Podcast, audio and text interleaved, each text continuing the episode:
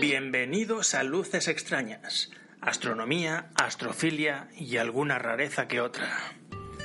Este es el audio correspondiente a la entrada Reta 2007, la reunión de constructores aficionados de telescopios de 2007. Al final del post correspondiente a este audio hay vídeos de los telescopios y algunas de las conferencias que tuvieron lugar.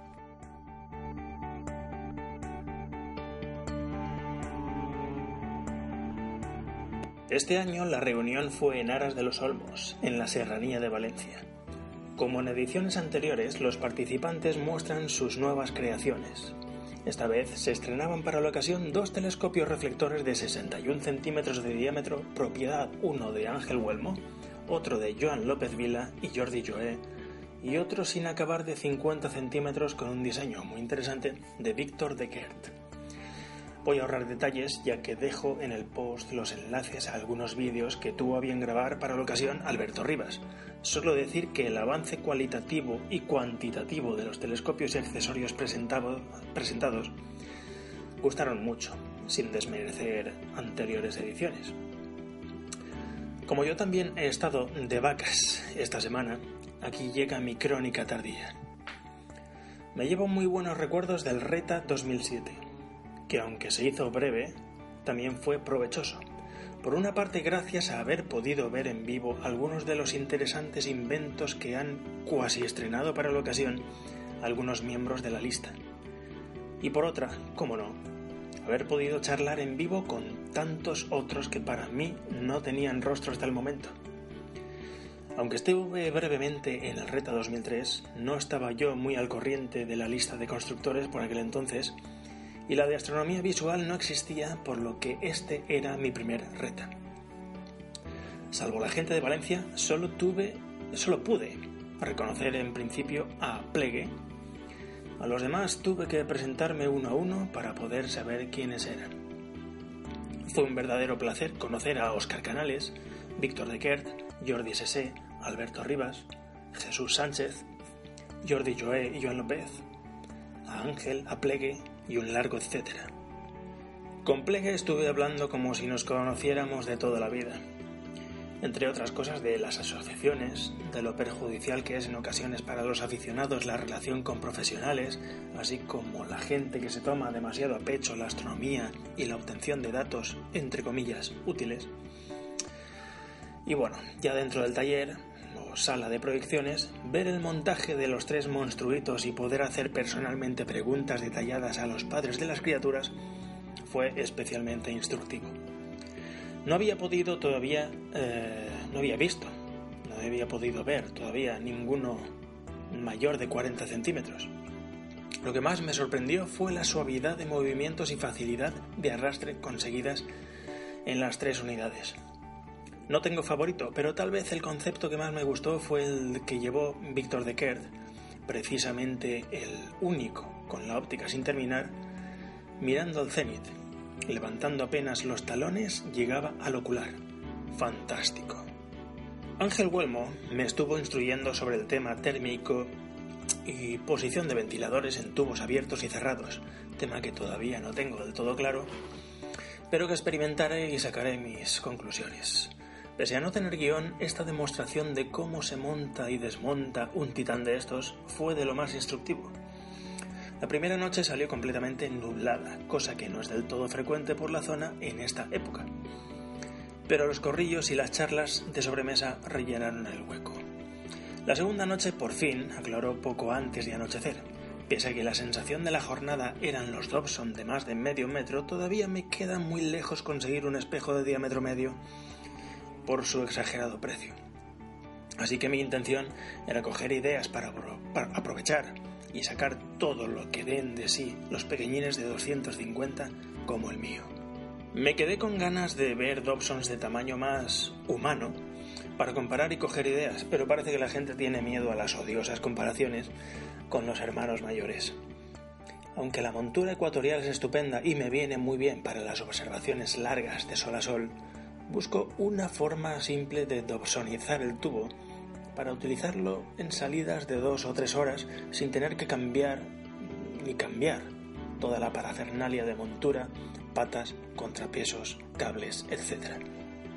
También me voy a plantear hacerme con un Newton pequeño, de 200 milímetros aproximadamente, y cambiarle la estructura por un diseño plegable que se pueda llevar uno como equipaje de mano en un avión. El caso es observar más y así amortizar el telescopio para poder aspirar con motivos a uno con un espejo mayor, 40 centímetros aproximadamente. Antes no. Ya puestos en faena y después de, haberme, de haberse estado enfriando durante la cena, el telescopio empezó a dar imágenes nítidas desde un principio. Nos encontramos los telescopios chorreando y una humedad ambiental que yo no había padecido en esta zona más que una vez en cinco años. La humedad difundía las luces de aras y, los, y nos quitaba oscuridad del cielo. Pero bueno, algo es algo. El primer objetivo fue la supernova de la galaxia NGC 4036, que la noche anterior había estado en magnitud 13. Aunque me faltaba diámetro, no me costó demasiado identificar que había un segundo punto de luz al lado del núcleo de la galaxia, tan brillante o más que este.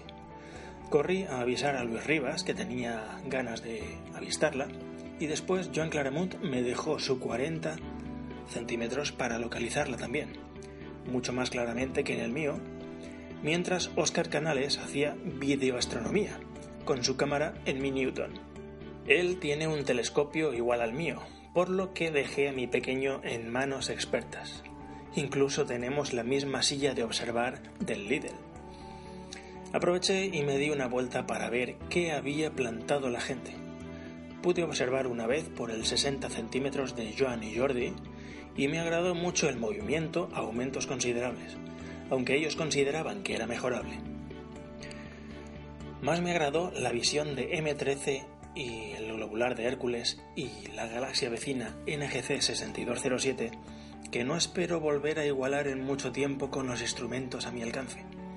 Yo creía que no era posible bien eh, hacer bien un espejo de este diámetro a F4, pero después de visto lo visto, me quito el sombrero.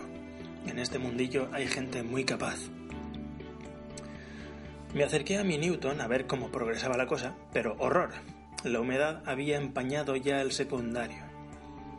Me quedé sin telescopio, así que lo puse en horizontal, con un ventilador dándole de cerca al secundario, mientras me fui a catar, entre comillas, otros telescopios.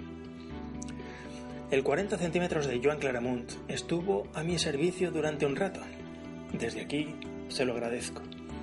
Y apunté a unas cuantas planetarias como la bola de nieve azul, la nebulosa del ojo del gato, o la nebulosa parpadeante. Como Joan está todavía desarrollando el sistema de seguimiento, el movimiento manual no era en esta ocasión muy allá, pero pronto le pondrá solución. Con todo y eso es bastante cómodo de utilizar. Me pasé más tarde por el eh, AM apocromático de 130 milímetros. No sé si era bonito por fuera, no lo sé, ya que no lo llegué a ver con luz, pero lo que sí ponía los pelos como escarpias era cómo mostraba, Nagler 31 mediante, las nebulosas oscuras justo al lado de Taracer, en Áquila, la triple cueva, etc. No había conseguido ver esa nitidez y certeza de estar viendo una nebulosa oscura con ningún telescopio hasta el momento. Y con la considerable humedad del ambiente, ya tiene mérito, ya. Pude probar en dos ocasiones el telescopio de Ángel,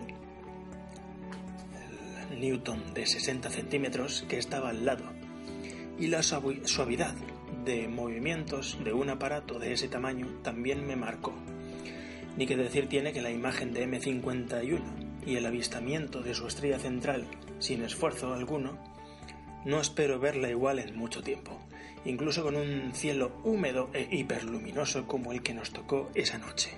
De vuelta a mi Newton, para echarle un vistazo, me llevé la sorpresa de que la humedad bajaba y el secundario estaba casi libre de humedad, por lo que, por fin, volvía a tener telescopio a las 2 y 35 am.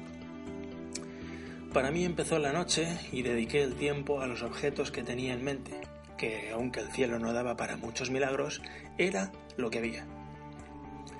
Otra vez supernova en NGC 4036, después M31, M32 y M110. Eh, me desplazo a M33, demasiado difuminada sobre un fondo grisáceo. De ahí M57. Y después eh, eh, los cúmulos globulares M92 y M13, ambos en Hércules, y la galaxia NGC 6207. Los velos. La nebulosa creciente 6543. Bola de nieve azul. Sin detalle y sin color azul, eso sí. Y ya en Pegaso, NGC 7331. Aquí sí que pude ver una galaxia circundante de las que rondan la magnitud 14 y medio. ¿Sería la 7340? No lo sé. Como la gente se estaba marchando poco a poco y los faros de los coches hacen pupa al ojo, abandoné los intentos de ver el quinteto de Stefan y galaxias por el estilo para poner un ojo en Marte y comprobar que el SING de esta noche era malo como pocas veces. Bueno, siento que el cielo estuviera así de regular la única noche que pudimos sacar los telescopios, pero bueno, como dice Jordi Sessé, aunque no se hubiese podido observar ninguna noche, la asistencia a este Reta 2007 hubiese sido plenamente satisfactoria. Me llevo un muy buen recuerdo de esta edición y espero y deseo que este próximo año vuelva a encontrarme con la misma gente en cualquier lugar de España. Un saludo.